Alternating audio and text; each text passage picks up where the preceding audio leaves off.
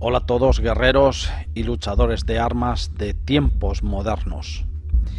Quiero comenzar este podcast acerca del contacto con un párrafo que decía lo siguiente.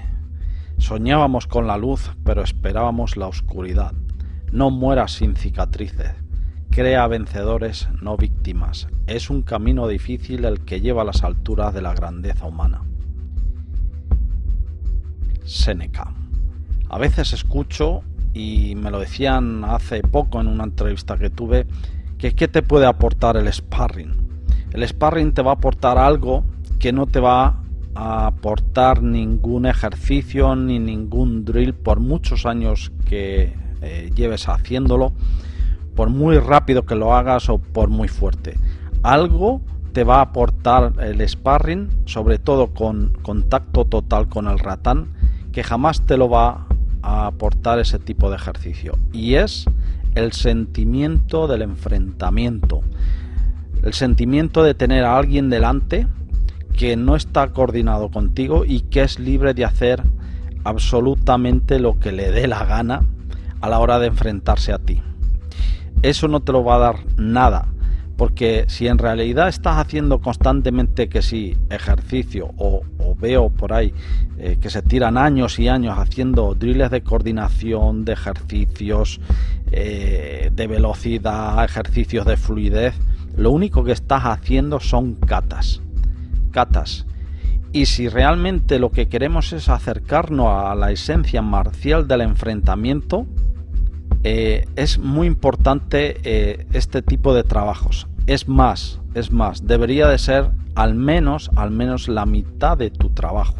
El trabajo de sparring y diferentes tipos de terrenos y de enfrentamientos. Porque si nos dedicamos a las artes marciales y la finalidad de las artes marciales realmente es el combate es en sí y hay que tenerlo claro. Es el combate en sí, no la filosofía que nos han eh, querido inculcar o traer eh, desde Oriente a nuestros días, ¿sí? que está bien, está bien, porque luego con el tiempo esa filosofía espiritual luego viene sola, pero no desde un primer inicio querer eh, meterle a las artes marciales esas parte espiritual que muchas películas de Hollywood pues nos han hecho creer, ¿sí? Mucha gente dice, vale, de acuerdo, no lo necesitas, pero entonces yo les digo, em, no vendas entonces ilusiones al hablar de defensa personal o combate, porque ¿cómo vas a entender el enfrentamiento si una o no has estado constantemente enfrentándote en situaciones de calle o tu trabajo no es trabajar, por ejemplo, en sitios conflictivos, ¿cómo vas a transmitir eso realmente a, quien estás entrenando? Entonces no vendas ilusiones porque eh, lo que tienes que tener en cuenta es que estás trabajando con armas, no estás trabajando a mano vacía. Y en un enfrentamiento de armas, un enfrentamiento de armas, uno de los dos siempre acabará mal.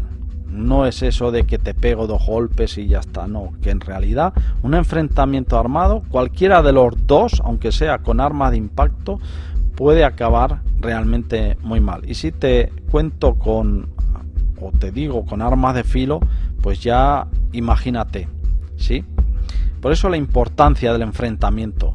Yo no creo en realidad, yo no creo que haya arte marcial que se pueda practicar por muchas cosas que hagas que se puedan parecer, pero nada se puede eh, parecer al sparring. Y luego está sus diferentes tipos de contextos, de escenarios, de enfrentamiento, pero siempre dentro de un contacto total. Total, ¿qué quiere decir? Contacto total con mínimas protecciones, como pueden ser los duelos, mínimas protecciones, lo justo, y, plena potencia. Y luego tenemos los enfrentamientos en grupo, que ahí sí que hay que ir un poco más protegido, porque lo peligroso de los enfrentamientos en grupos son los golpes que no te esperas y no ves. De hecho, em, pregúntate, si ya los cuerpos de seguridad trabajan en escenarios de enfrentamiento, ¿por qué nosotros no? Si se supone que nos dedicamos a las armas y al enfrentamiento armado, si se supone que trabajamos con o nos dedicamos a las artes marciales. ¿Por qué tú no? ¿Por qué nosotros no? ¿Sí? Por eso la importancia del contacto total y el enfrentamiento. Hay diferentes tipos de, de comenzar dentro del sparring, diferentes intensidades, diferentes eh, formas de protegerse, pero siempre, siempre tiene que ser respetando las reglas. Porque el exceso de protección, el exceso de protección te lleva a tener también eh, cojones de plástico, sobre todo con armas de impacto, porque si no sientes dolor y sientes incertidumbre o miedo al dolor e incertidumbre a lo que pueda pasar en un enfrentamiento, en realidad no estás trabajando el estrés. En fin, reflexiona sobre todo esto porque para terminar te diré que prefiero ser un guerrero en un jardín que un jardinero en medio de una guerra. Hasta el próximo podcast.